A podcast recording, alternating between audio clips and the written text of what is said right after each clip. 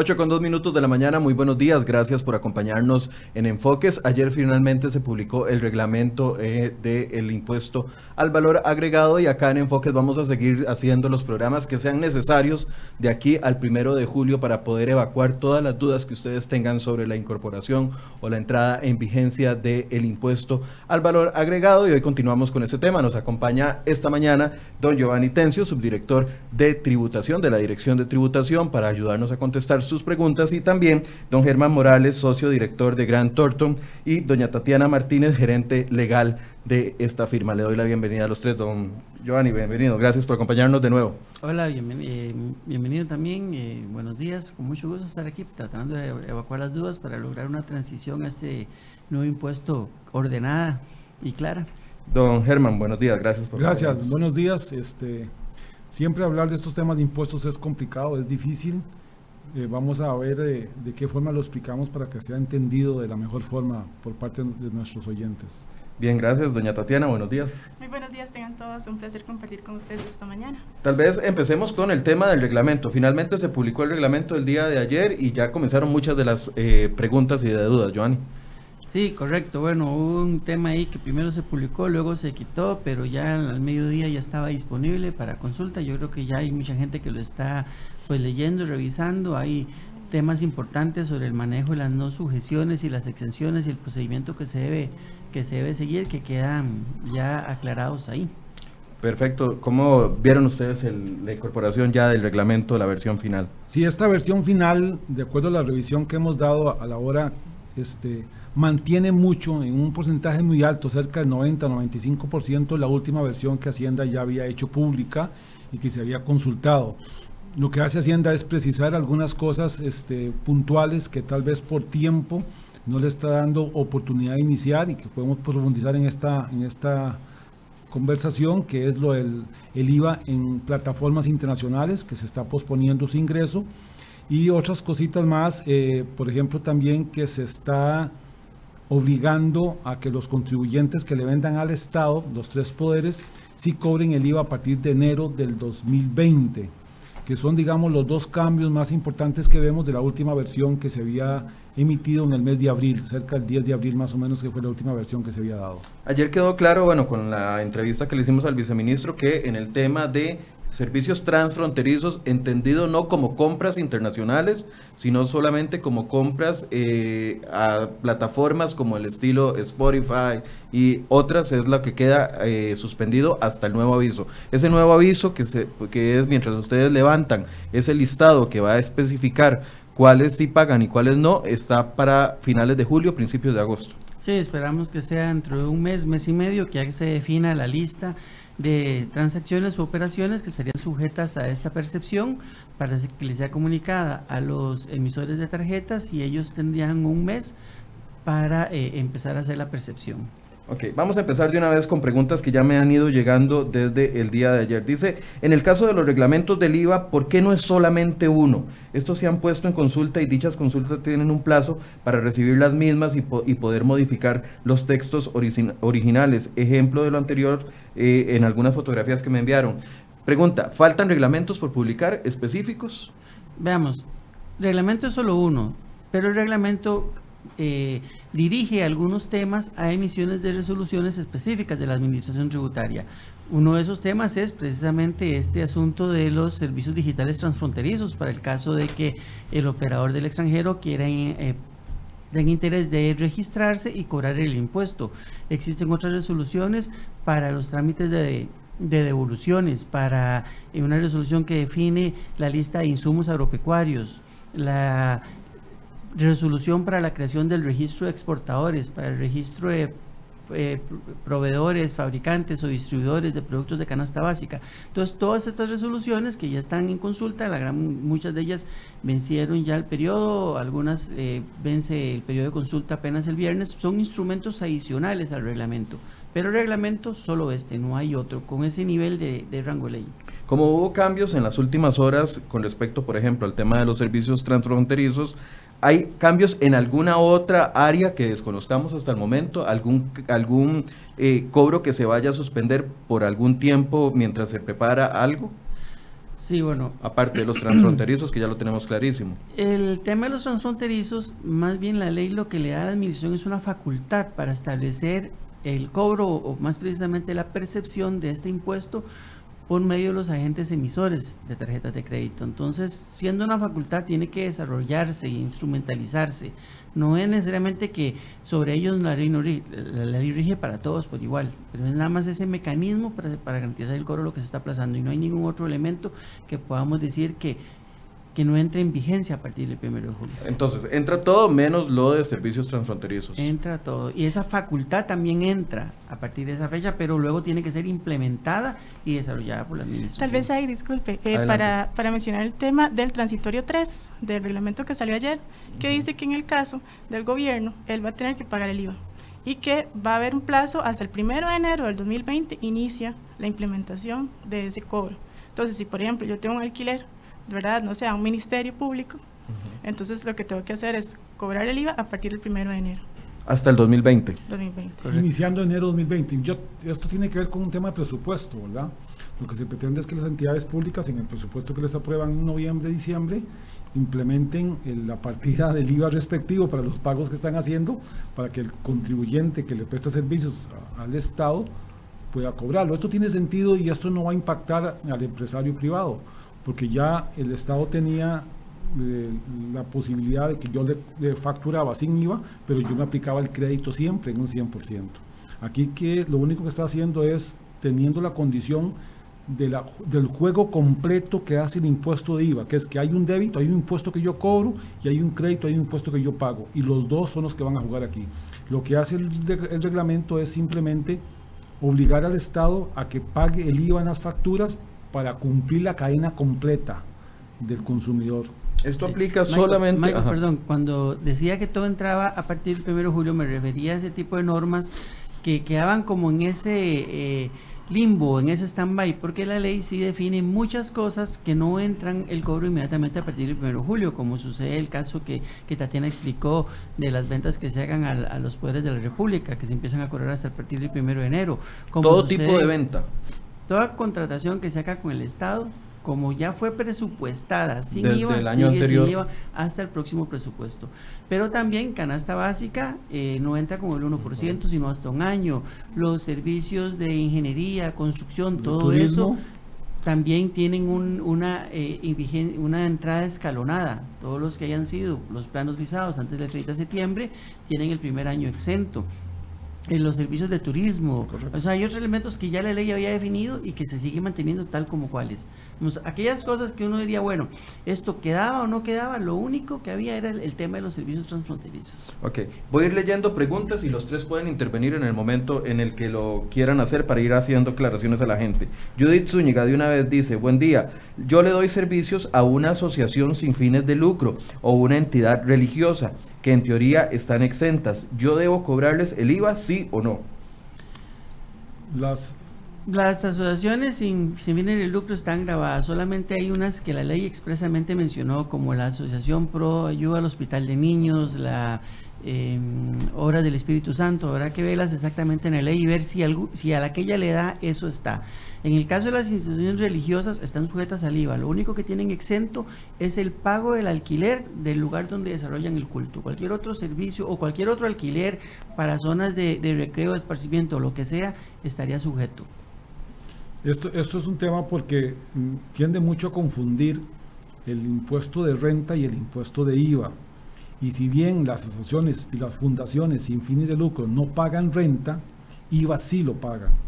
Entonces tenemos que diferenciar entre dos impuestos. El IVA es un impuesto al valor agregado indirecto que lo pago yo cuando le pago a proveedores y el otro es un impuesto de renta que yo pago si yo tengo no utilidad. Estas asociaciones y fundaciones sin fines de lucro no tienen utilidad porque lo que tienen es un fin público. En consecuencia no pagan renta, pero el IVA sí lo van a pagar. Ok, entonces para clarificarle a doña Judith, en ese caso ella sí tiene que cobrarles el IVA. Es correcto. Porque no están exentas de IVA, aunque sean asociaciones religiosas. Vamos con la segunda pregunta, dice María Fernanda Hernández, favor explicar cómo funciona el IVA para los servicios de arquitectura e ingeniería. Muy bien. Eh, Este es uno de los ejemplos que la ley prevé una entrada en vigencia escalonada. Lo que la ley dice es que todas las obras cuyos planos hayan sido o, lleven el trámite que se realizan del Colegio Federado de Ingenieros Arquitectos, que normalmente se conoce como el trámite de visado, y que sean visados antes del 30 de septiembre de este año, estarán exentos hasta el 30 de junio del 2019. 20, perdón, que eso completaría un año, si, si tomamos en cuenta el 1 de julio de 2019 al 30 de junio de 2020. Si esas obras... Por Exentos, perdón, hasta junio de... De 2020. De 2020. Hasta el 30 de junio de 2020. Si son obras, digamos, grandes o complejas, cuya ejecución se va a extender por más de un año, entonces a partir del 1 de julio de 2020 estarían pagando una tarifa del 4%. Si se extienden por más tiempo, para el tercer año pagarían una tarifa del 8% y a partir del cuarto año pagarían la tarifa general del 13%. Cualquier otra obra o servicio que tenga que ver con planos que se visen después del 30 de septiembre de 2019 pagarán la tarifa general desde que ellos empiecen. Ok, a partir de 2019 si se comienza a gestionar, entonces em, empiezan con todo. Sí, si usted está pensando con todo el, el cobro total del 13%. En este momento y hace todo el trámite y antes del 30 de septiembre ya tiene los planos visados, cuando usted ejecute esa obra, todo lo que son los servicios de arquitectura, ingeniería, construcción, no llevarían IVA. Pero si usted realiza ese trámite de visado después del 30 de septiembre de 2019, sí lo van a llevar. Y a la tarifa general. Si quieren agregar algo. Tal vez nada más para tomarlo en cuenta, en el caso, digamos, que ya esté la construcción, ¿verdad? Y eventualmente yo quiera venderlo, este, como es un bien eh, que eventualmente va a estar inscrito en el registro nacional, eso ya pagaría, digamos, eventualmente impuesto al traspaso. Entonces no estaría grabado con IVA. Esto, esto significa que este sector tiene un inconveniente, que es, eh, y primero un tema importante, los únicos servicios que están en la escala escalonada, que dijo Giovanni, son ingenieros, arquitectos, topógrafos y el servicio de construcción. Dice obra civil. Habría que ver Hacienda cómo va a interpretar esa palabra obra civil, pero voy a ser servicio de construcción. Entonces, estos servicios cuando se presten a un proyecto visado es cuando va a estar la, forma de, de tarifa escalonada que se acaba de indicar los demás no. O sea, aquí la ley fue taxativa en decir cuáles son las actividades. Arquitectura, ingeniería, topografía y, obra civil. Servicio de obra civil. ¿Qué entiende tributación por obra civil? En el reglamento sí anotamos eh, y, la, y la construcción. Es la construcción. Sí, construcción. Todos los servicios relacionados a construcción, entonces. Sí. si leemos el texto, habla de arquitectura, ingeniería, topografía y construcción. Ok, está muy bien, porque entonces está generalizando a la mayoría de los servicios que se prestan para hacer un proyecto constructivo. Aquí lo importante es que entonces esos proyectos no van a tener el pago de IVA a esos profesionales, a esos proveedores del servicio. Y como dijo Tatiana, yo cuando vendo el apartamento, cuando vendo la casa, la vendo sin IVA, ¿verdad? Ahí hay que tener mucha claridad de que los bienes inmuebles están no sujetos al IVA. Entonces, en la casa, en el apartamento, en el local comercial, cuando se venda, no se cobra el IVA y así está reglamentado en esta, en esta nueva ley. ¿Quieren agregar algo más? Vamos a la segunda, a la siguiente, perdón. Carol Martínez nos pregunta, ¿puede, si las declaraciones mensuales serán necesarias, si para las declaraciones mensuales será necesario un contador para hacer ese trámite o cómo será ese trámite? Declaraciones mensuales, me imagino, de profesionales. De, IVA, de, IVA, Desde el punto de vista tributario no hay ninguna norma que exija que sea un contador. Sin embargo, dentro de la, rama de especialidad, que eso significa, el que tiene el conocimiento y las destrezas para hacer esto de forma correcta es un contador y ya pues sí existe toda una ley que regula el desarrollo de esta, de esta profesión. Entonces, eh, lo más conveniente es pues sí, que utilice un, contador. Solamente eh, los contribuyentes pequeños que estuviesen en el régimen de tributación simplificada, eventualmente por ser más simple y, y liquidar el impuesto con base en las compras, pudieran hacerlos ellos. Sin embargo, aquí quiero aclarar que eh, a veces hay muchas normas de mucha naturaleza. Digamos, está por un lado la norma tributaria, pero hay normas eh, comerciales o normas para el ejercicio de la profesión. Los contadores tienen una propia norma que también defiende su profesión como tal y dice que solo un contador incorporado al colegio puede llevar una contabilidad. Entonces, eh, de repente, usted pudiera pensar que tal vez alguien le pueda ayudar a eso y podría tener algún problema por ese lado, pero tributariamente no hay ninguna exigencia. No, no es un requisito desde Tal vez sí en esto sí eh, eh, le pediría a, Germán que lo ampliara, que él sí está de ese lado ofreciendo ese servicio, porque sí es muy importante que el contribuyente, que el empresario, pues consiga la, la asesoría, la ayuda adecuada e idónea. Y yo pienso que eso lo va a lograr teniendo un contador o un asesor. Sí, aquí lo importante que debe saber la persona que nos consulta y los que nos escuchan es que el proceso de hacer declaraciones de impuestos tiene un costo para él si lo hace mal. Si lo hace mal o si lo hace a destiempo va a tener multas, va a tener sanciones. Entonces sí es importante que tenga claridad de hacerlo bien, hacerlo a tiempo. Y para ello de repente un asesor o un contador es una persona adecuada para que lo, lo realice, por lo menos la primera vez. Y otro elemento importante que tiene que hacer es informarse bien, conocer cuál es el cambio que tiene. Recordar que no, no nos dé temor, porque nosotros ya teníamos un impuesto general de ventas que grababa las mercancías. Ya sabemos la mecánica del impuesto a las mercancías con el impuesto general de ventas. Esto es nuevo nada más en cuanto a servicios, que es lo que agrega simplemente este IVA. Por lo tanto, sin temor que se, que se capacite, que entienda y si necesita una asesoría de un contador, que perfectamente lo haga y que eso le va a permitir tener menos errores y ser menos sancionado por la administración tributaria. aquí ya me reclaman y me dicen, somos una pequeña empresa, no tenemos 50 mil colones mensuales adicionales para pagarle a un contador. Eh, ese es un tema, por eso sería importante que si él logra capacitarse, él podría perfectamente hacer el proceso que se requiere. Es un tema sencillo que lo que requiere, y lo voy a decir en palabras sencillas, es recaudar un IVA en las ventas, que se va a llamar IVA cobrado, y, pagar el, y recaudar el IVA que yo pago en las compras. Y yo le declaro a Hacienda la diferencia entre el IVA que yo le cobro a mi cliente y el IVA que le pago a mi proveedor. Entre el IVA que yo facturé y el IVA que yo pagué, para, para, ejercer mis Esa es la mecánica sencilla. Y esa resta de A entre B es lo que yo le entero a Hacienda una vez al mes, el 15 de cada mes. Si él lo aprende a hacer una vez, podría hacerlo perfectamente solo. Tal vez nada más para complementar. Eh, podría ser que, por ejemplo, yo que no sé nada, hago la declaración de ventas y resulta que luego pues pido asesoría, ¿verdad? Y entonces ese asesor me dice que existe la posibilidad de rectificar.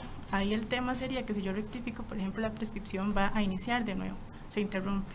Entonces eso significaría que eventualmente la administración tiene otra vez cuatro años para llegar a revisarme con una fiscalización.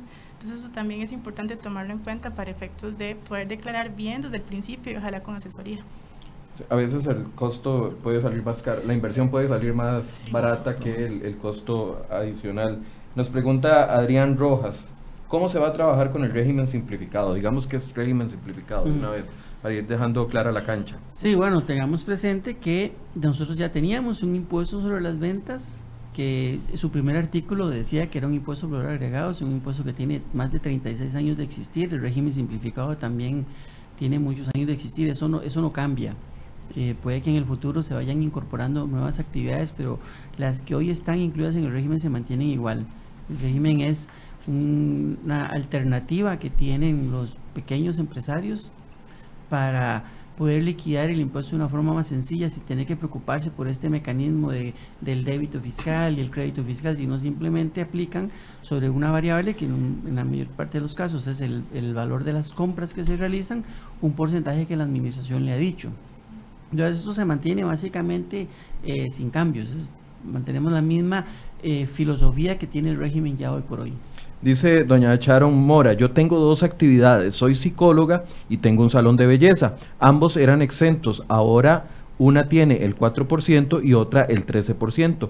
¿Cómo se maneja a la hora de la declaración? ¿Cuál me aplican? ¿Cuál impuesto me aplican? No, pues claro, le aplica a ambos. Le aplica el 4% en los servicios que ella facture por la parte de psicología y el 13% en los que facture por la parte de salón de belleza. Aquí hay una Tiene que hacer dos declaraciones No, no, no, hace una declaración. Okay. Hay una temática con lo que es el reconocimiento de los créditos fiscales. Supongamos que ella realiza las dos actividades en el mismo local que alquila. destinará una área, la parte de belleza, y otra área para su consultorio. Y ella paga un monto de alquiler global que cubre las dos actividades. Pues ella no puede, no va a tener derecho a deducir el total del impuesto que le cobró el, arrendatario. No va a poder rebajar el 13% total, sino tiene que entrar en el esquema de la regla prórata. Tiene que ver qué área del inmueble que está alquilando está dedicando a salón de belleza y qué área a la parte de de su consultoría psicológica. Habrá una área que dedica indistintamente a los dos, entonces sobre el área que pueda separar, saca una proporcionalidad para aplicar el crédito y sobre la que no, utiliza la, base de los ingresos. Ahí agregarle a lo que está haciendo Giovanni, que es, tengan presente lo siguiente, en el caso de IVA, yo voy a acreditar o yo me voy a aplicar del IVA pagado una tasa exactamente igual al IVA cobrado. Si yo cobro a mi cliente tasa 13, acredito el resto tasa 13. Si yo a mi cliente le cobro tasa 4, acredito el resto tasa 4. Por lo tanto, tengo que tener una coherencia total. La diferencia de tasa pagada que yo no me resto, que yo no acredito, no la pierdo, la llevo al costo del bien o el servicio que yo tengo y me sirve de escudo o de gasto para el impuesto sobre la renta. Entonces, esta señora tiene una declaración un poquito compleja porque tiene dos actividades con tasas diferentes. Sí, pero eso va a Tenga este cuidado de hacerlo así, teniendo la visión de la tasa referida a la que yo cobro, es la tasa que yo aplico y lo puede hacer y hace una mecánica y la puede empezar a, declarar. Pudiera ser muy simple si ella tiene eh, la, parte de salón de belleza en un local totalmente independiente y la parte de la consulta de psicología en otro local, porque entonces el alquiler que paga en la psicología, el consumo eléctrico y el agua que paga ahí, todo ese 13 lo va a poder rebajar en la parte de psicología. El alquiler y todo lo demás que pague en la, eh, perdón, en la parte de psicología podrá rebajar solamente el equivalente al 4% en la parte de salón de belleza sí podrá rebajarlo, todo. Entonces habrá que ver muy bien cómo es que ella está desarrollando la actividad. Eh, me, gustó ese ejemplo que puso eh, don Germán con respecto a, la señora. Podemos hacer ese ejemplo utilizando el ejemplo de salón de belleza, bajándolo a lo más simple posible para que la gente... Actualmente los salones de belleza no cobran 13%. Sí, sí. A partir del primero de julio tienen que comenzar a cobrar 13%. Sí, correcto. Entonces, si yo por un, por un tratamiento que le haga a una cliente en el salón de belleza... Se llega a teñir una señora y le cobran 50 mil pesos. Le cobran 50 mil colones, yo le voy a cobrar a ella el 13%. Y ese 13% yo lo separo y se lo voy a entregar a Hacienda, de esos 50 mil colones y ese 13% representa el IVA cobrado. Ese IVA cobrado yo ahora lo tomo. son 6.500 colones. Son 6.500 colones. Entonces en lugar de cobrar 50.000, cobro 56.500 colones. Exactamente. Y ahora me voy a lo que hice de compras en el mes solamente para ese salón de belleza. Ocupé comprar el tinte, los champús, etcétera, etcétera. Exactamente, digamos, y ahí está la luz, está el agua, el teléfono, que hoy sí iban al costo, ahora más bien lo voy a separar. Y de eso tomo toda la tarifa que yo pagué, todo y lo separo. Digamos que tengo costos por 30 mil, por el 13%, nos va a dar una cifra ahí. 3.900. 3.900. Entonces esta señora tiene créditos por 3.900 menos 6.500 que tiene, le va a dar ahí 2.600 que es el IVA que ella le entera al fisco. Entonces esta señora dice, claro, yo le cobré a mi cliente 13. Ahora, de todos mis costos y gastos del mes, separo el 13 y se lo resto a Hacienda. ¿Por qué lo resto a Hacienda? Pues ya yo lo pagué. Entonces yo tengo derecho a restarlo y le pago la diferencia. Ahora la señora se va y toma la tarifa de psicología. dice, yo presté un servicio de psicología y le cobré a un paciente 100 mil colones. Entonces ella le cobra el 4%, que es lo que dice. Le cobra 4 mil colones. Entonces ahora hace el mismo ejercicio. Estos 4 mil, ¿qué le resto? Me voy a ver cuáles son los gastos y costos que tengo de mi clínica de psicología únicamente. Ahí tengo el alquiler, que es lo que decía Giovanni. Pero posiblemente el casero me está cobrando 13 no sé, de 25 mil colones, habría que ver de cuánto le está cobrando 13. Ella solo puede aplicar 4. Y el otro 9% que pierde no lo pierde, lo lleva al costo del servicio. Entonces ella tiene que hacer una mecánica con este 14, con estos 4 mil colones que ella le cobró al cliente y va a restar el equivalente al 4% de los costos y gastos. Y ahí posiblemente ella va a andar muy parecido a los 4 posiblemente le va a dar 3.000, 3.500 y va a pagarle en el servicio de psicología 500. ¿A dónde está la diferencia de esa parte de psicología con la parte de salón de belleza? Que en psicología ella hay un IVA que ella pagó a sus proveedores que lo va a tener que llevar al costo. Eso es la única diferencia que tiene. Sí, y podríamos agregarle un elemento adicional. En este mismo ejemplo, asumamos que ella pagaba 500 mil de alquiler por el local donde tiene su consultorio de psicología y le cobraban el 13% sobre esos 500 mil, que serían 65 mil colones. Todos sus clientes durante el mes y no importa, ya puede haber facturado 3 millones, lo que sea, pero todos sus clientes le pagaron con tarjeta de crédito. De crédito o débito. Entonces eso implica que ella, si bien les cobró el 4%, en el mismo acto se los devolvió. Entonces ella el componente de impuesto cobrado sí lo tiene, pero a su vez lo devolvió. Entonces ahí tendría, eso se anula uno con el otro, tendría cero. Y tendría los de los 65 mil que pagó el alquiler, el 4% de eso, el equivalente del 4% serían 20 mil. Esos 20 mil ella le estarían quedando como saldo a favor y pudiera pedir que se lo devuelvan. Ok. Dice David. Y, los 45 restantes ya forman parte de sus costos que considerará en su liquidación de, sobre las ganancias que desarrolla en su actividad. Dice David Arce, ¿qué pasa con los negocios multinivel? venta directa, catálogos, con el IVA y cómo serán las declaraciones, ya que está la resolución, y menciona aquí una, no sé si ustedes la conocen, DGR 0-47-2015, y yo no he visto información al respecto. En el reglamento se incluye en transitorio que todas las resoluciones que se hayan emitido para establecer el cobro del impuesto a nivel de fábrica, aduana, mayorista se mantienen. En las ventas estas multinivel tenemos una característica muy particular porque podemos tener una empresa y podemos tener 10.000 distribuidores. Podríamos optar por hacer esos 10.000 distribuidores sujetos de impuesto y ponerlos a declarar. Y entonces tendríamos 10.000 declaraciones, tendríamos eventualmente 10.000 personas a que revisar. Por el contrario, podemos decirle al distribuidor, mire, mejor usted recaude de una vez el IVA que corresponde al consumidor final usted le vende al distribuidor a un precio y ese distribuidor le vende al cliente final a otro precio, pero usted distribuidor calcule el IVA sobre el precio final.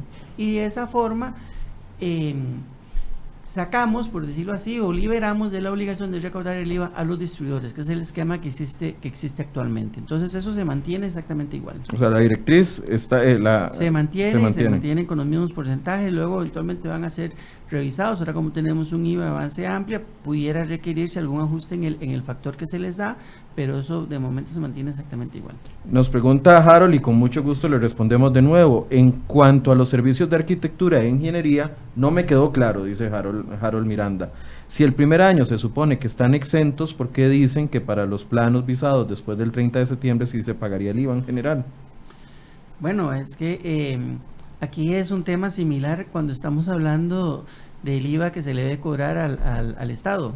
Allá hay un tema de presupuestos presupuesto como utilización de gastos ya previó una cierta cantidad de recursos para que se pudiera desarrollar la actividad. Si usted está desarrollando una obra ahora, también tenía unos recursos, eventualmente tomó un préstamo, tenía algunos ahorros y con eso ya estaba presupuestado. Está haciendo, ahora de repente vienen y le cambian las reglas, entonces usted va a tener que decidir, si usted está haciendo su casa, por ejemplo, tener que pensar, ahora todo me, se me va a encarecer, ¿qué hago? ¿La dejo sin piso? ¿La dejo sin puerta? ¿La dejo sin ventana? Entonces, para evitar esa complicación es que la ley establece esta gradualidad.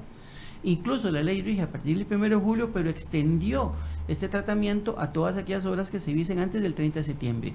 Ya después del 30 de septiembre, ya las reglas estaban claras ya usted sabía qué era y ya usted tenía que en su presupuesto haber contemplado el tema del impuesto. Es decir, si usted tiene proyectos en preparación eh, listos para presentar en los próximos meses, ya debería estarle incorporando costos asociados. Si pudiera, apúrese y si no puede, entonces ya debería considerar que cuando lo haga va a tener ese costo Pero el tema ahí es que necesita tener el plano visado o, o aprobado por el CEFIA, por el Colegio Federal de Ingenieros y Arquitectos, antes del 30 de septiembre para ser objeto de que le apliquen la escala progresiva que está hablando Giovanni.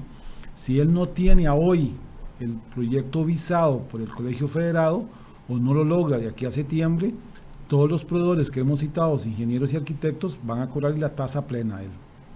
Ese es el tema. El tema es que entonces muchos de los proyectos tienen que correr para lograr el visado del Colegio Federado de aquí al 30 de septiembre y lograr las tasas reducidas que acaba de explicar Giovanni.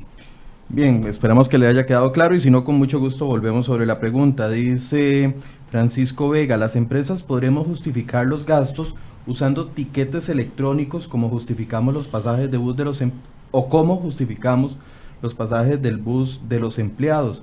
¿Se aceptarán las facturas del régimen simplificado como gastos de la empresa? No, para como deducción de gastos solo se acepta la factura electrónica. El tiquete no, el tiquete es solamente para consumidor final. Entonces, si yo voy a hacer una compra de un insumo para mi empresa, para mi negocio, y voy a un negocio de este tipo de supermercados que normalmente emite etiquete, tendré que decirle al dependiente que necesito una factura para poderlo deducir. Luego hay una serie de sectores que de momento están exentos o liberados de la obligación de emitir factura electrónica. las gasolineras, por ejemplo. No, las gasolineras ya están. Okay. Eh, pero digamos, un tiquete de autos, eh, ese tipo de servicios no está obligado. Entonces uso la factura o el comprobante que esas empresas me están dando. Y luego, sobre el tema de las compras al régimen simplificado, a partir del primero de julio se va a poner en, se va a habilitar un nuevo formato de comprobante electrónico que se llama la factura de compra. la factura, la factura normalmente la emite el vendedor. Entonces podríamos decir que es una factura de venta, la emite el vendedor. En el caso de un contribuyente de régimen simplificado, como él no está obligado a emitir factura, entonces quien le compre a él va a emitir la factura él mismo. Por eso se llama factura de compra y esa es la que va a servir como comprobante y respaldo de la deducción por esa transacción. Tatiana. Sí, exactamente, eso era el tema de la factura de compra. Y este, de hecho, por ejemplo, alguien podría preguntarse qué pasa si alguien eh, le compra a muchas personas que están en régimen simplificado y de pronto empieza a emitir, emitir facturas, ¿verdad?, de compra. En realidad, aquí eh, lo que se ha conversado con la Administración Tributaria es que ellos van a poner a disposición una una parte, digamos, en la plataforma de la TV con respecto al tema de las denuncias, precisamente para poder darle seguimiento a este tipo de, actuaciones, ¿verdad? Aquí nada más agregar que esto es un tema un poquito complicado y tal vez con, con, eh, este, explicarle a Giovanni que la administración tributaria en esta ley y en otras se está apoyando mucho en el contribuyente para que le ayude en facilidades de fiscalización. Es decir, si usted va y compra en una soda en Guanacaste, un agente de ventas de su empresa compra en Guanacaste un desayuno y es, un, es una sodita inscrita en tributación, un régimen simplificado, que Hacienda tomó la decisión de decirle, usted no haga factura electrónica, sino que haga un tiquete en la forma que él quiera, que se identifique nada más que es un régimen simplificado, y yo me lo traigo y que Hacienda no me lo permita como gasto, ya es una decisión de Hacienda haberle dado ese régimen simplificado de ese derecho. Lo que nos parece es que ahora me hace a mí, contribuyente ordinario, tomar esa factura, meterla en mi sistema de facturación y mandársela a Hacienda como una factura de pago. Entonces, todos los empresarios van a tener que cumplir ahora un, proceso que no está previsto y que es para ayudar a la Hacienda en la fiscalización. Y puede ser que haya gente que tenga trámites grandes. Hay empresas que tienen 20 agentes que, andan, agentes que andan por todo el país. Choferes que están comprando en sodas, que están comiendo en restaurantes, que están quedándose en hoteles pequeños, que van a traer facturas que tienen que venir y volverlas a digitar de una en una para mandarlas a Hacienda. Y esto es con el fin de fiscalizarle a Hacienda porque ya a mí no me sirve de más. Ya el gasto yo lo tengo. Hacienda oficializó que ese régimen simplificado era una factura que no era factura electrónica pero me toma a mí ahora la obligación para hacerlo. Entonces, entonces yo lo quiero llamar la atención a cómo eh, el empresario tiene que hacer estas funciones y que lo tome en cuenta en sus costos, porque esto va a incorporar gente que tiene grandes trámites ahora con facturas de régimen simplificado. ¿Hay alguna otra posibilidad aparte de la lamentablemente debió haberse recurrido a esa, a esa opción porque por otro lado el régimen simplificado siendo una opción eh, ah, fácil y sencilla para pequeños contribuyentes, luego de repente decirles, ustedes tienen que emitir factura electrónica, entonces nos alejamos de ese concepto de simplificado y lo llevamos tal vez a un régimen más parecido al general que no le va, que no le va a servir. Entonces, bueno, esa fue la, la opción que se, que se tomó. Nada más eh, aclarar, el, el caso de los hoteles o cabinas eh, pequeños no están incluidos dentro del régimen simplificado tipo sodas, comerciantes, eso, eso sí. ¿Eso quedó dentro de la ley o eso está a nivel de reglamentación, esa decisión de incorporar a nivel este de reglamento. A nivel de reglamento. Bueno, está escrito, pero no está escrito en piedra. Eh, Hacienda podría analizarlo o Tributación podría analizar la funcionalidad en corto y mediano plazo para evaluarlo. En realidad sí, claro, todo está sujeto siempre a revisión y a evolución. De momento esta es la solución que se que se visualizó y que se implementa a partir del 1 de julio con los, nuevos formatos de factura electrónica, de documentos electrónicos. Sí, es muy, interesante, es muy interesante porque esto es algo no previsto que le va a pasar al comerciante. que es que tiene que empezar a procesar estas facturas. Y, puede ser puede ser importante las facturas que tenga, ¿verdad? Entonces, este es tema a tomar en cuenta. Eh, sobre este mismo tema, Lizeth Moya aporta, ¿y qué pasa con los tiquetes en los peajes? Si soy un transportista que paso 25 veces al día por un peaje. Sí, claro, como le decía, este tipo de, de, contribuyentes de momento no está obligado a la factura electrónica, entonces se usa el comprobante que él ya está emitiendo. Sí, aquí es importante agregar que el sector público no está en factura electrónica. Voluntariamente las resoluciones, que ya fue derogada, lo que, lo que está vigente es el reglamento y la ley donde está factura electrónica, Hacienda motivó al sector público a que se metiera el régimen de factura electrónica. Y hay algunas entidades públicas que están tratando de hacer receptores al menos de factura electrónica pero todo lo que es sector público sigue con papel, desde los formularios aduaneros, el DUA, eh, los peajes, eh, las planillas de la Caja del Seguro Social, las de la electricidad. ¿Por qué le digo las de la electricidad y la del agua? Porque si bien nos la mandan electrónicamente, son de papel. No tienen la condición de firma digital para que tengan validez. No, es papel, porque no tiene la condición de firma digital para hacer un documento emitido electrónicamente. Entonces, todo lo que es sector público vamos a tener que imprimirlo y dejarlo como respaldo el documento físico. Y lo que es entre empresa privada, si es electrónico y si va a hacer prueba plena el documento electrónico como tal. Sí. Ahí yo creo que este tema de la factura electrónica, de los comprobantes electrónicos en general, eh, va a marcar un hito. Eh, está, está siendo obligatorio a la masa de contribuyentes a partir del 1 de noviembre del año pasado. Muchos contribuyentes fueron le fueron dadas prórrogas. Usted mencionó el caso de los expendedores de combustibles, que ellos entraron hasta hace muy poco. Uno esperaría, con esto que apunta Germán, que todos se vayan incorporando, porque esto le implica a las empresas unos ahorros enormes. La factura electrónica es un estándar eh, es un formato estandarizado con campos predefinidos que se puede cargar en forma automatizada en los sistemas, cosa que no sucede cuando usted le mandan por correo electrónico una factura, porque eso puede ser un documento PDF que no está estandarizado, que no tiene eh, los campos definidos ni están en la misma posición, los formatos de fechas, de, de montos, etcétera, no, no están bien definidos, entonces esto no se puede incorporar en forma automatizada en los sistemas. Un tema importante, perdón, para efectos de factura electrónica. Hay una resolución que lo que dice es que eh, yo para poder deducirme el gasto voy a tener que este, aceptarlo dentro de los ocho días eh, siguientes a partir del primero del mes siguiente. Entonces, aquí lo importante es que mucha gente no está haciendo esa aceptación. ¿Podemos poner un ejemplo para poder facilitar ese esa comprensión? Vamos a ver, yo este, adquiero los servicios de un abogado para asesoría fiscal, entonces él me envía eh, la factura electrónica. ¿Qué sé yo? Eso fue en noviembre del 2019. Entonces yo tengo a partir del primero de diciembre ocho días para aceptarla. ¿Y qué es el tema aquí? Que lo que dice la resolución es que si yo no la acepto, no me puedo deducir el gasto. Sin embargo, aquí es importante, tal vez desde el punto de vista legal, establecer que el, tema de la deducibilidad está establecido en el artículo 8 de la ley del impuesto sobre la renta. Y ahí en ningún lado dice que tengo que aceptar ese gasto. Viene en otra ley. Viene en una resolución que tiene una, es una norma inferior a la ley. Entonces eso también, la verdad es que es un tema discutible, al menos desde el punto de vista legal. ¿Qué opinan ustedes? En bueno, yo en este, en este caso voy a hacer un comentario que ojalá mi amigo Luis Hernández lo escuche, porque él siempre me dice que sufre mucho con este tema de la confirmación de la factura. La confirmación de la factura es decir que sí, yo fui el que hizo esa compra o yo fui el que adquirí ese servicio, pero esto el mismo sistema de facturación electrónica debiera, debiera hacerlo. Cuando uno está en un comercio, presta un servicio y le preguntan, ¿quiere factura electrónica o factura corriente? En realidad lo que le están preguntando es, ¿quiere que le mande su factura electrónica a una edición ¿La quiere por correo electrónico o la quiere impresa? ¿O quiere que le imprima una representación gráfica? Es muy complicado decir una representación gráfica, pero es que una factura electrónica no se puede imprimir porque, porque por su naturaleza no se puede imprimir. Entonces, yo le puedo, yo puedo colocar todas mis facturas en una dirección de correo específica o en un servidor, de, en un directorio dentro de mi servidor y un sistema automatizado puede hacer esa confirmación.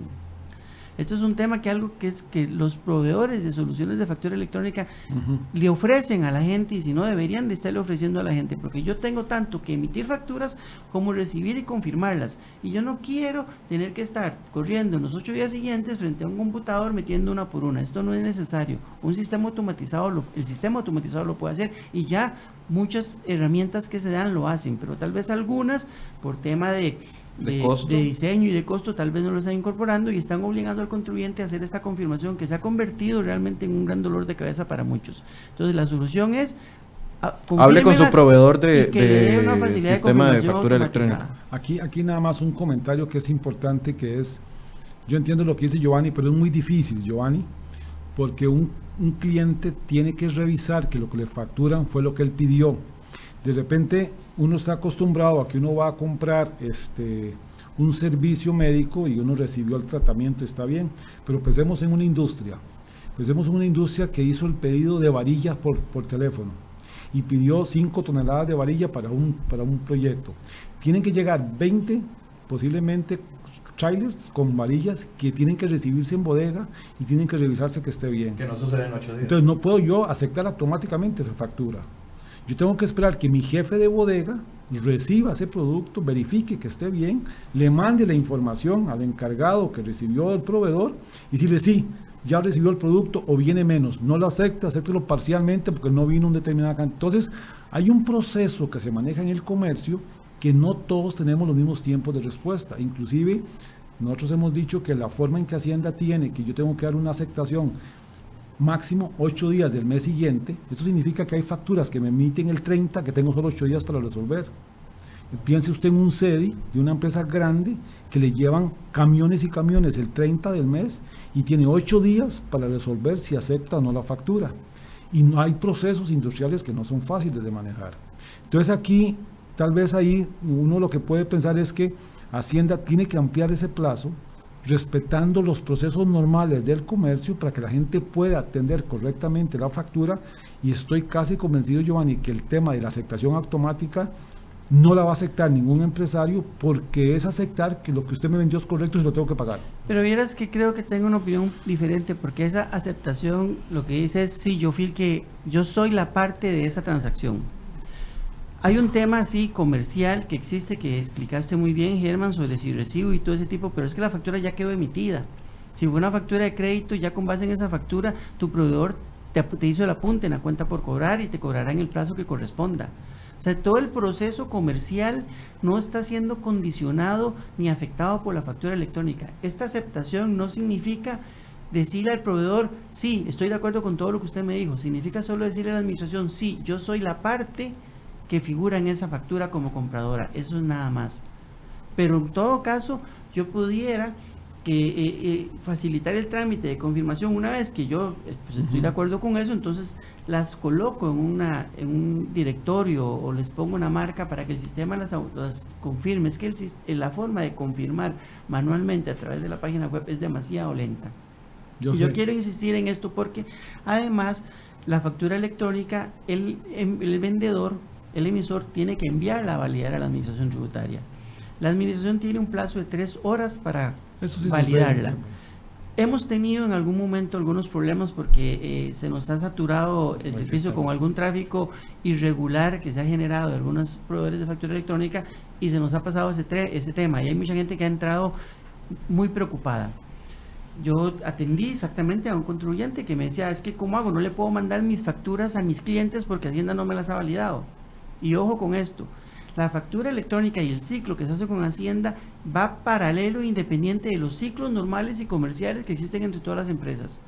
Una vez que una empresa vende, le entregará su factura a, su cliente en el mismo acto. No tiene que esperar que tributación le diga sí o no. Claro, si la factura luego tuviese algún problema, tendré que, que, anularle y emitir una nueva, pero no tiene por qué esperarse.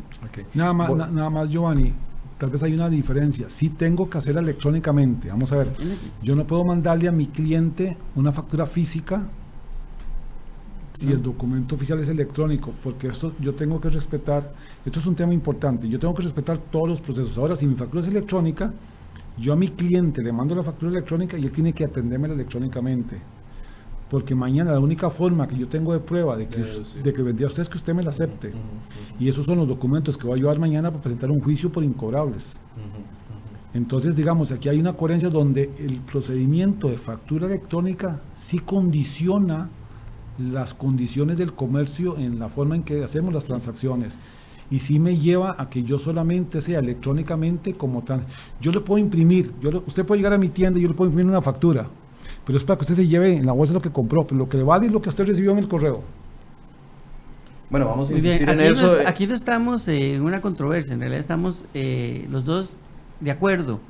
Lo único es el Es el emite la plazo. factura electrónica y se la entrega a su cliente. El proceso de validación va paralelo. Va paralelo. Bueno, vamos a dejarnos eso de tarea para seguir contestando preguntas. Igual eh, lo- se lo vamos a preguntar también a Giovanni nuevamente más adelante y también al director de tributación que va a estar acá con nosotros el lunes. Dice Carlos, eh, Carlos Álvarez Álvarez.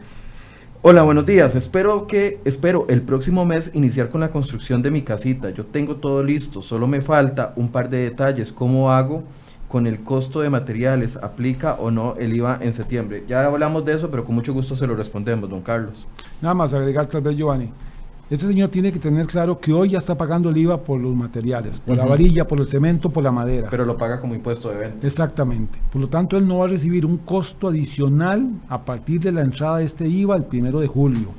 El costo adicional que él va a recibir es por los servicios profesionales que le presten los ingenieros los arquitectos, los que le diseñan a él y algún tema de permisos. De tal forma que él tiene que diferenciar que el costo vendrá por los servicios nuevos que él pague a partir del primero de julio en adelante. Sí. Y como es un proyecto que está avisado en, antes del 30 de septiembre, entonces el servicio que el ingeniero le cobra por la supervisión de No la va a ser el obra, 13%. y por todo ese te- no le va a cobrar el 13%. Le corría el 4, El cero. el 0, ok. Cero el primer año. Cero primer año. ¿Cómo voy a tratar de ir intercalando preguntas eh, de empresas con preguntas de personas para ir tratando de abarcar todo? ¿Cómo se va a proceder con el impuesto a los fondos de inversión no inmobiliarios, inmobiliarios es decir, fondos en dinero en efectivo? Si se tiene otros ingresos como pensión, caja del seguro social, agricultura de café, etcétera. ¿La operadora de fondos de inversión aplicaría la deducción de impuesto o bien uno tiene que declarar y pagar ese impuesto mensual? Sí, ya aquí ya, ya dejamos de hablar de IVA y empezamos a hablar de rentas de capital. Estamos hablando de renta, correcto. Tal vez ahí, Joan, es importante aclararle al que consulta que sí, que estos títulos, valores y los rendimientos no tienen IVA. No sea, quedaron, pues la ley los dejó como no sujetos. Hay una definición de lo que es un bien y en la definición de bienes quedó por fuera lo que son títulos, valores. Por lo tanto, aquí lo que hay es una retención en la fuente de un impuesto que se llama impuesto mobiliario de ahora en adelante, que es las tasas específicas que están en esa ley. Ok, Y él no tiene que declarar, se lo va a retener el- el agente financiero. ok, ahí está la, la- la respuesta. No tiene que declararlo, pero lo que declara eh, lo reduce el agente financiero como renta, no como IVA. ¿Cómo se procede en caso de una cosecha de café que una sola cosecha, por lo general tres meses al año, y se le entrega al beneficio del café? ¿Tengo que emitir factura electrónica al beneficio del café entregado? Y si esa cosecha paga IVA. No sé si está clara la pregunta. Yo creo, no estoy seguro si ya en la canasta básica se incluyó, pero hay un reglamento de insumos agropecuarios. Y los insumos agropecuarios están, tienen un tratamiento de exentos. Y el café en fruta está, está exenta. Entonces él cuando entregue el café al beneficio no va a tener que cobrarle el IVA.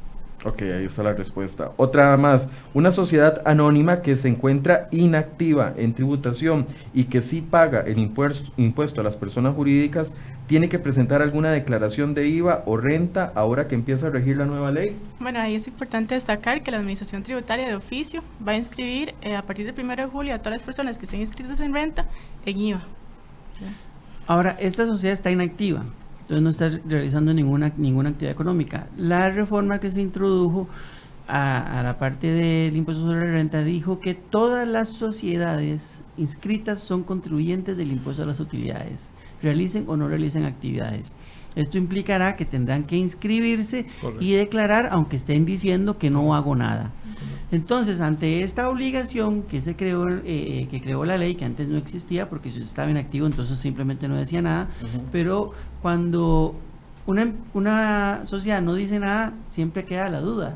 ¿Será que es incumplidora o será que de verdad no hace nada? Entonces ya con esto todas tendrán que manifestar expresamente no hago nada. ¿Y cada cuánto será esa declaración? Hay un tema que entra aquí también en juego, que es la declaración de accionistas y beneficiarios finales, que es un proyecto que está para entrar Primero en vigencia septiembre. a partir del primero de septiembre.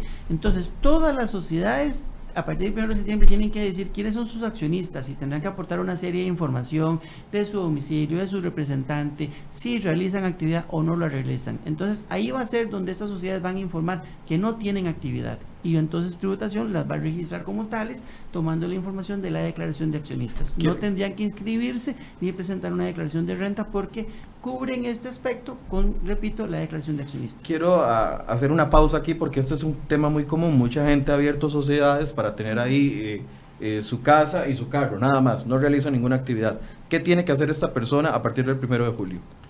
Bueno, de hecho, esta, esta situación que es muy particular acá en Costa Rica y que es un tema siempre de discusión y, los eh, representantes que vienen, por ejemplo, de OSD a ver todos estos temas de la incorporación de Costa Rica, siempre les parece esto sorprendente, pero lo tenemos formalizado. De hecho, en el tema de ganancias de capital, si yo vendo mi casa de habitación, eso no está sujeto a la ganancia de capital. Y la misma ley dice, incluso cuando esa casa esté inscrita a nombre de una sociedad, en la que indubitablemente quede constando que yo soy el que vive ahí. Entonces, las personas a partir del 1 de julio que tengan unas, algún bien registrado, una casa o un vehículo, en realidad no tienen que hacer nada porque nada ha cambiado respecto de ellas. Porque no, la, no estoy usando ese bien en una explotación lucrativa.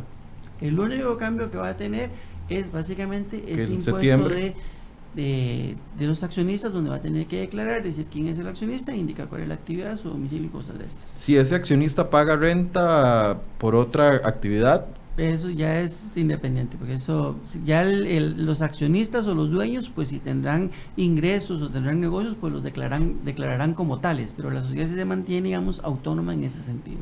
Ok. ¿Quieren agregar Nada más agregar que, que, que los que nos escuchan, que tengan mucho cuidado los que tengan sociedades, y en primer lugar, porque a veces tenemos sociedades que ni cuenta sabemos que tenemos y que hay que enlistarlas y tenerlas listas para subir la información que dice Giovanni el primero de septiembre en esta plataforma que entra por número de cédula. El último número de cédula jurídica, el 0 y 1, empieza septiembre y así sigue hasta diciembre. Y en segundo lugar, que tengan presente que la ley de renta prevé lo que decía Tatiana, que las empresas inactivas tendrán que declarar. Imagino que Hacienda en algún momento emitirá una resolución indicando la fecha en que las va a obligar a declarar. Entonces uno lo que dice es que si en esa sociedad, por ejemplo, vos tenés tu casa, sí debe tener una contabilidad básica donde tengas la casa, cómo la compraste con un préstamo de un banco o un aporte tuyo de tu salario. Entonces, que tenga esa condición básica de activo, pasivo y patrimonio, sabemos que no tiene ingresos, no tiene gastos, pero sí debe tener una condición de activos. Entonces, que revisemos en estos días cómo estamos con esas sociedades inactivas para poner al día este tipo de operaciones, porque Hacienda cuando saque la resolución nos va a dar, no sé, dos, tres meses para que vayamos a declarar. Y luego cuando el impuesto a las personas jurídicas, el que pagan las sociedades, está en manos del Registro Nacional, el Registro Nacional disolvió cerca de 300 mil sociedades. no, en tributación, nosotros ya estamos identificando cerca de un poco más de 70 mil sociedades que están eh, morosas y que también van a hacer trámites de disolución. Mucha gente a veces compró su casa y la inscribió a nombre de una sociedad y, luego no se entera y luego se le olvidó, ya no, no se percata de que su casa está en nombre de una sociedad. Y créame, muchas personas se han enfrentado a la situación que de repente la sociedad dueña de su casa registralmente está disuelta y entra en un proceso de liquidación y un proceso complejísimo. Entonces tienen que estar, como recomienda Germán, muy cuidadosos de si tiene bienes, dónde los, cómo los tiene registrados y que esté al día con todo ese tipo de cosas. Okay. Luisa Fernanda Gómez dice, venta de ropa usada es simplificado, pero indican que hay que hacer una declaración de bienes usados. ¿Cómo queda en la nueva ley? Bueno, eh, uno de los problemas que tenía la ley de impuestos sobre las ventas es que no tenía un tratamiento adecuado para la ropa, para los bienes usados en general. La ropa usada normalmente viene fuera del país se importa. No existe un mercado, por lo menos, y si existe es muy, muy pequeño, donde aquí se venda ropa y se revenda. Toda ingresa a través de importaciones y hay un régimen en el cual se cobra el impuesto en la importación y luego en adelante se seguía, eh, se trataba como si fuese una mercancía exenta. Ahora, en el caso de ropa usada, si usted la importa, usted la va a tener que declarar en el régimen general porque cuando la venda va a tener que cobrar el, el, 13% y va a poder rebajar el impuesto que, eh, pagó. en el momento de la importación. Okay, esperemos que quede claro. Dice Leda Maical, ya habíamos hablado de esto, pero dice ella, ¿por qué las compras por internet pagarían doble IVA? no van a pagar doble IVA. No van a pagar doble Pero aclarémoslo por favor otra vez a doña Leda, con mucho gusto se lo respondemos. Muchas veces cuando estamos eh, en las conversaciones, entonces tendemos, porque mencionar el concepto como más técnico siempre tiende a ser muy complicado y, no es bien claro. Entonces se ha venido simplificando este tema de los servicios digitales transfronterizos y se ha generalizado a compras por Internet. Lo nuevo que incluye la ley es la posibilidad, la facultad que tiene la administración para este tipo de servicios que se prestan desde el exterior por plataformas digitales de establecer el cobro a nivel del banco emisor. Pero no hablamos en general de compras por Internet, porque las compras por Internet ya tenían el tratamiento tributario. Ya, si usted compra y le trae a la hora que ingresa al país, a la hora pagaba que el impuesto. al país pagaba el impuesto. Exactamente, Entonces, eso es muy importante lo que está diciendo Giovanni. Tenemos que diferenciar lo que es una compra de una mercancía, vuelvo a mi tema, que ya está grabada hoy, ya hay un procedimiento en aduanas, tiene que pasar por aduanas, Unos tiene que haber un tenis, un DUA. libro, eso no ha cambiado, ni va a cambiar. Lo que está hablando Giovanni es de la compra de un servicio por una plataforma internacional que se consuma o que se disfrute en Costa Rica. Puede ser un licenciamiento de un programa o puede ser un intangible o puede ser un servicio.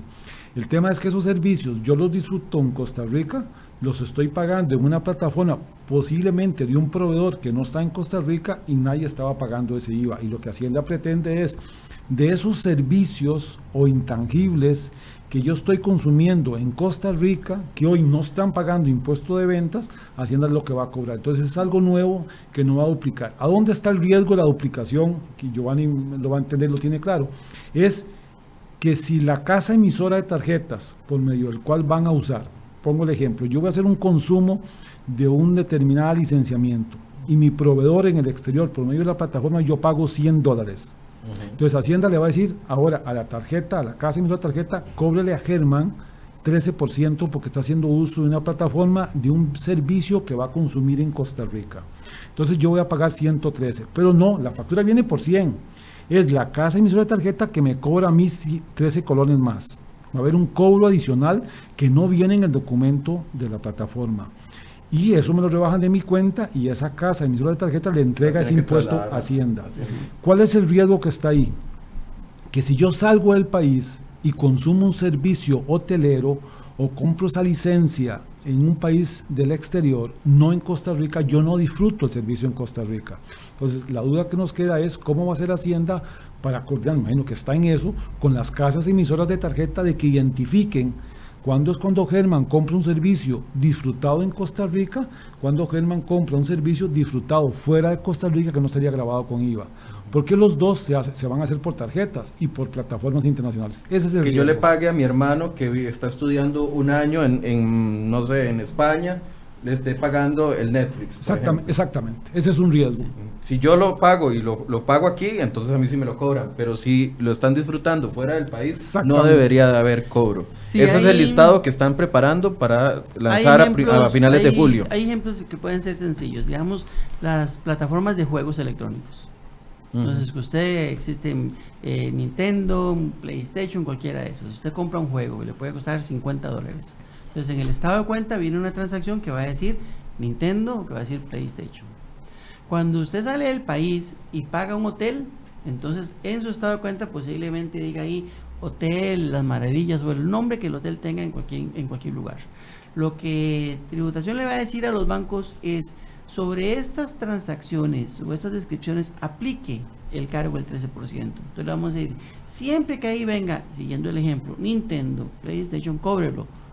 Nada más sobre esas. Entonces, cuando venga ahí algo que diga hotel o restaurante, lo que sea, eso no está en la lista, entonces no le podrían cobrar. Hay algunos proveedores que de repente venden tanto bienes eh, tangibles como bienes intangibles o servicios. Amazon, por ejemplo. Entonces, en ese caso, eh, creo que lo comentamos ayer también, el mayor tráfico posiblemente, creo yo, es más por bienes tangibles que pasan por el tema de las aduanas. Entonces, si Hacienda incluye en la lista a Amazon, vamos a tener más bien un problema porque vamos a tener que devolverle mucha gente. Entonces mejor Amazon no lo incluimos en esa lista. Por eso están depurando bien la lista. Por eso estamos depurando. Germán menciona un ejemplo de un licenciamiento de software. Puede ser una casa muy especializada que provee software, que ni se me ocurre el nombre que tenga. Entonces tenemos que empezar a revisar los tráficos que tienen los bancos del exterior, qué tipo de transacciones vienen para tratar de identificar eso por ahí. Porque yo digo un ejemplo que cualquier persona conoce. Eh, igual yo puedo tener un, licenciamiento y yo puedo descargar desde internet un antivirus. Entonces yo veo que tengo ahí McAfee o cualquiera de esos, pero hay muchos otros que hasta que veamos un detalle, todas las transacciones que los bancos procesan y de hecho estamos pidiendo colaboración a otras administraciones tributarias que implementan eso y que, han, y que han también desarrollado esa lista cerrada. Digo lista cerrada porque significa que solo a esos les va a cargar el impuesto, a nadie más. Bueno, por el momento eso no va a suceder a partir del primero de julio, sino en el momento en que tributación publique la lista. Y yo esperaría que, a través de... Y ahí vamos a tener que hacer otros programas. Vayamos viendo cómo es un tema que hay que eh, afinar muy bien, porque si no... Eh, si no lo afinamos muy bien, de repente vamos a estarle cargando impuestos a un montón de cosas que no, entonces tendríamos un proceso de evolución muy costoso y lo más grave es que entonces la administración, como cualquier otra organización que tiene recursos limitados, los estaría orientando a atender unas devoluciones en vez de realizar los procesos de control tributario que son más importantes para el país. son las nueve con dos, nos podemos quedar ocho minutos más. Sí, no hay problema. Sí, claro, sacamos toda la mañana. Perfecto. Arnoldo Valverde dice, ¿cómo va a funcionar el...? Ah, no, este ya lo había dicho. Vamos a ver. Si viajo a otro país, dice Charon Mora, y me compro una blusa, ¿quién me va a cobrar el 13% si la tarjeta es TICA? Es que ahí vuelvo a decir, no cambia. No cambia. Tal cual lo hace hoy, le va a pasar exactamente igual. Ella tiene que traerlo con tarjeta, en efectivo, con cualquier sistema de compra y tiene que pasar por una aduana, ya sea un courier o una aduana formal, y le van a pagar el IVA y tiene que haber un DUA y lo va a seguir pagando igual. Lo que Giovanni está hablando es servicios consumidos en Costa Rica que hoy no están sujetos al IVA. Ok. Diana González dice, buenos días, tengo una consulta. Acabo de leer la siguiente, lo siguiente en lo que publicó, se publicó en la Gaceta.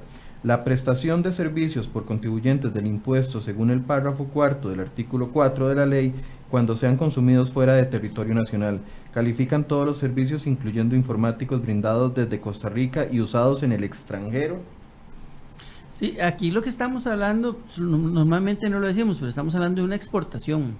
Así como el productor de piña siembra y, saca las piñas y las lleva al exterior, también tenemos un importante sector eh, tecnológico que desarrolla software o aplicaciones que venden en el exterior.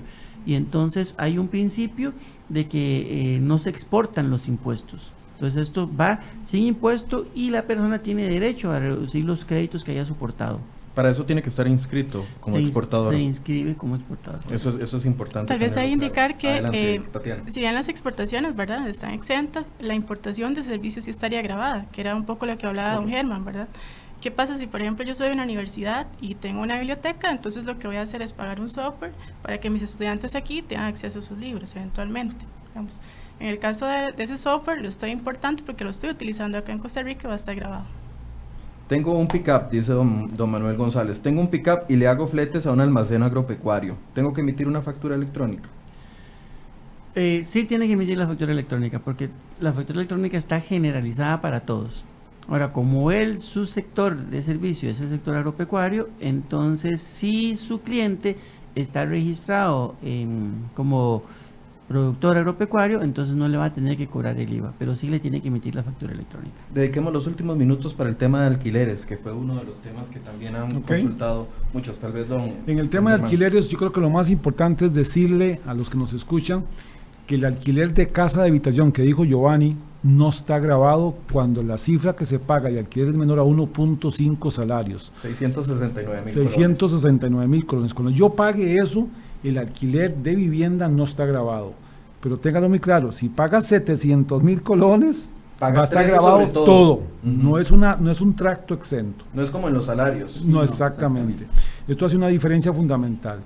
Y entonces, ¿qué va a pasar? Que el dueño del inmueble le va a emitir una factura y le va a cobrar el 13%. La ley prevé que este dueño del local no tiene que hacer nada más que aumentar el precio, o sea, tiene que cobrar sobre el precio base que ya tiene el 13.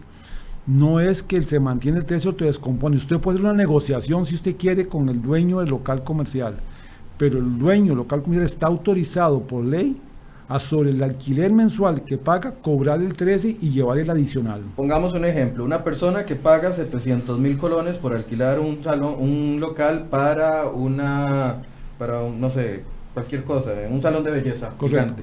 Paga 700 mil colones mensuales. A partir del primero de agosto sería. ¿O el primero, de julio? ¿Primero julio? Ok, primero de julio le van a cobrar 13% adicional. Es decir, pasa de pagar 700 mil a pagar 791 mil colones. Exactamente. Ahí sí está autorizado el dueño del local a cobrar ese 13% adicional y cargarlo al empresario o a la persona.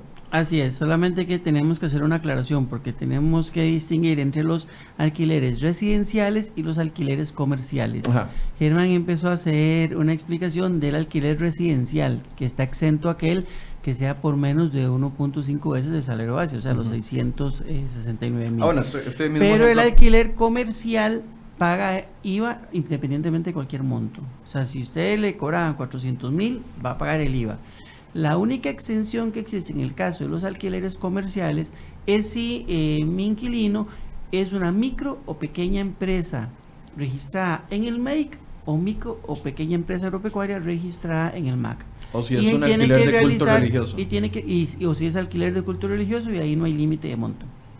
En, en esos casos tiene que hacer un trámite de gestionar una exoneración a través de una plataforma que se llama Exonet. Entonces ahí hay todo un procedimiento que debe seguir para poder aplicar esa exención. Ok, pequeñas, medianas empresas en el MAKE, eh, pequeñas y medianas empresas agropecuarias en... Perdón, Michael. Medianas no, micro y pequeña. Ah, ok, perdón. Micro y pequeñas empresas registradas en el MAKE. Micro y pequeñas empresas registradas en el MAC. El MAC.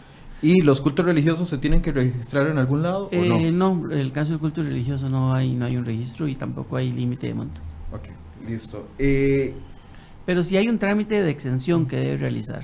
Para, no basta con que yo le diga entonces al, arrendante, mire, es que yo soy culto religioso, no me cobre. No, tiene que hacer un trámite entre eh, el Ministerio de Hacienda, entre la Dirección General de Hacienda, obtener una nota de exención y entregársela al superior para que él no le cobre. Dice Ima Arce sobre este mismo tema, pero desde el otro lado, no del que, del que está alquilando, sino el que provee el servicio de alquiler. Dice, los alquileres que van a pasar, que va, va a pasar, perdón, voy a leerlo bien, los alquileres que van a pasar a renta de capital inmobiliario deben hacer un cierre a junio, van a presentar dos declaraciones de renta. Bueno, este es un tema que de hecho antes de empezar la, la entrevista estuvimos comentando Germán y yo y entonces es como, eh, en realidad tenemos que esperar a tener la versión final del reglamento para poderlo definir porque pareciera con algunas normas, interpretando algunas normas. dígame qué es versión final porque ya me preocupó. ¿Cuál es la Del reglamento de renta. Ah, ok, ok. porque, porque la ley de fortalecimiento incluyó muchas cosas. El título 1 fue IVA, título 2 modificaciones a renta, donde se incluyó el capítulo 11 de rentas y ganancias de capital y un título 3 que ya hablaba de un montón de normas sobre eh, eficiencia de gasto público y todo ese tipo de cosas. Entonces, ahorita eh, se está ya finiquitando los últimos detalles para el reglamento de, eh, de la parte de renta. Y entonces ahí eso ya estaría quedando eh, definido en forma eh, ya clara y diáfana. Sí, esto, esto realmente es otro reglamento, que este reglamento recibimos creo que la semana pasada una versión bastante completa ya. Yo me imagino que le va a pasar lo de IVA, va a ser pequeños ajustes y me imagino que en los próximos 15 días ya va a quedar publicado este reglamento porque ya estamos a tres semanas de que, de que inicie y Hacienda tiene que tenerlo publicado antes. Así que no va a pasar más de 15 días de que tengamos el reglamento final de renta. Y si usted nos invita, eh, Michael, con mucho gusto venimos acá a hablar sobre la parte de renta. No, no, no, de hecho, tenemos que estar aquí porque las preguntas son demasiadas. Eh, voy a cerrar con esta, Paola Coto, ¿de qué manera el contribuyente puede reclamar ante Hacienda por un pago hecho con tarjeta de un bien disfrutado en el exterior? Caso de un pago de un hotel, por ejemplo. Sí, eh, bueno, dentro de, hace, al principio de la entrevista hablábamos sobre algunas resoluciones que la administración ha venido emitiendo y que terminan de darle contenido a todos los aspectos del reglamento. Una de esas resoluciones tiene que ver con la devolución e incluye ese tema de los servicios transfronterizos. Primero, se espera que este tipo de pagos estén excluidos de la, de la obligación de cargarlo pero pudiera pasar que en algún operador resulte. Entonces aquí básicamente lo que la persona tiene que demostrar es, Por un lado, la parte del pago, ya la admisión tributaria tiene esa información, pero como parte del trámite pone su estado de cuenta donde se, donde se refleja el pago.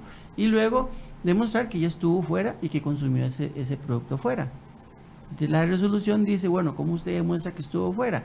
Eh, en un inicio decíamos traiga copia de su pasaporte o creo que ahora habla de un eh, tema de pedir una certificación de migración, es muy complicado sacarle, entonces traiga copia de su pasaporte y ya luego nosotros verificamos con migración la salida, o si usted está residiendo fuera. Entonces buscar como la prueba idónea de lo que está pasando. Ok. Eh, quiero darles un minuto para conclusión, cada uno. Eh, no sé, eh, Tatiana, si tiene alguna conclusión. Bueno, en el caso... Recomendación para la gente que nos está escuchando y viendo. Tal vez una recomendación en el caso de los alquileres, porque en el caso de renta lo que se dice es que hay una nueva cédula, verdad, que es ventas de capital, y lo que se dice es que en caso de que yo esté en este alquiler, ¿verdad? Porque es una renta inmobiliaria, yo lo que voy a tener que hacer es agarrar como base imponible el 85% del precio y a eso sí le aplico el 15% de tarifa. Pero en el caso, por ejemplo, de que yo este, me dedique de manera habitual a esto, si tengo un empleado y yo digo que me voy a mantener en ese régimen durante cinco años, me puedo pasar a utilidades. Entonces, ¿cuál es tal vez la gran diferencia? Pues que en utilidades me puedo deducir gastos. Mientras que en el caso de renta de capital... Es una tasa fija. Exactamente.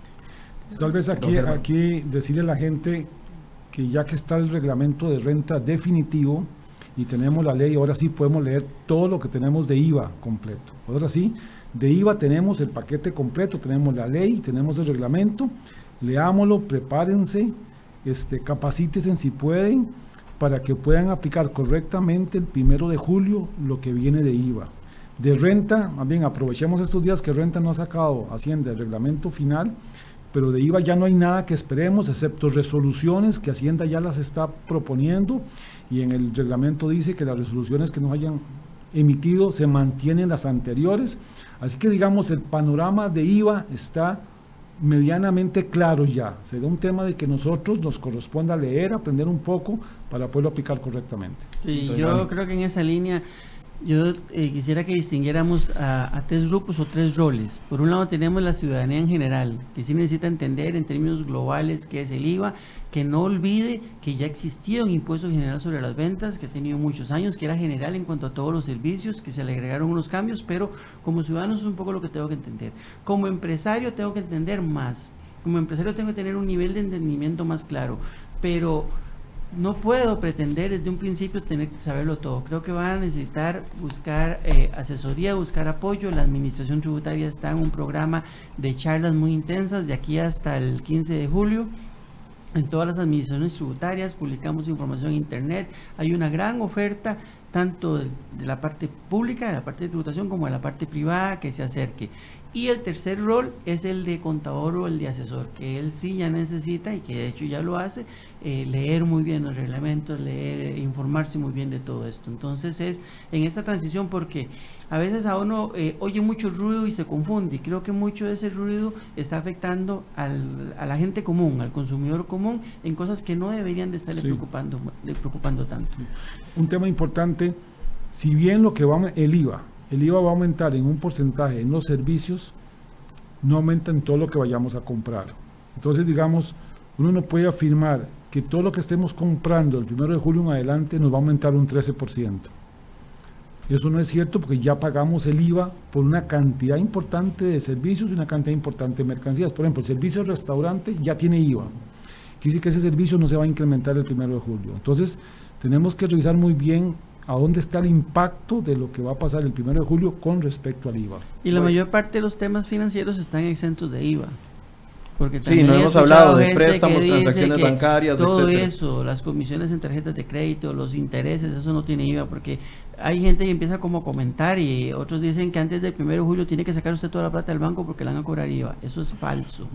Eso no tiene ninguna implicación. Aquí en Enfoques vamos a hacer lo siguiente. El próximo viernes tenemos otro programa sobre este tema. Vamos a enfocarnos en los servicios financieros, que es un tema que también han llegado muchas preguntas. El lunes va a estar acá la gente de tributación. Bueno, don Giovanni yo no sé si va a venir, pero don Carlos ya está eh, agendado para el próximo lunes, director de tributación, para seguir tocando el IVA. Y voy a aprovecharme que tengo a don Germán y a Tatiana aquí y pedirles que si la otra semana nos pueden acompañar entre martes o, y viernes para hacer un programa específico para pequeñas y medianas empresas los cambios? Porque hay muchas preguntas. Yo creo que tal vez si lo vamos seccionando por Sí, temas y nos dedicamos a un solo tema, podemos ir abarcando más de las preguntas. Hoy tuvimos más de 600 personas conectadas eh, en esta transmisión y no pudimos responder todas las preguntas, pero entonces... mucho gusto. La próxima semana, Sí, claro. eh, ya comprometidos, ya no pueden decir que no, para que vengan y hacemos un programa Perfecto. específico para pequeñas, medianas eh, empresas y también para grandes empresas y contestamos todas esas preguntas. Les vamos a estar anunciando la fecha la próxima semana. Muchas gracias. Gracias. porque de verdad les agradezco mucho el tiempo y también Muy bien, el usted espacio también. a Muchas gracias Muy amables y gracias a ustedes por su compañía. Eh, mañana tenemos un programa especial con la fracción del partido Acción Ciudadana. ¿Por qué ellos se oponen a que inve- investiguen específicamente a la fracción del partido Acción Ciudadana con respecto a las campañas y la estafa por la que fue condenada. Bueno, ellos van a estar acá para conversarnos de ese tema y también para hablarnos de los proyectos de ley que ellos están impulsando a nivel de Asamblea Legislativa. Muchas gracias por su compañía y muy buenos días. Buenos días.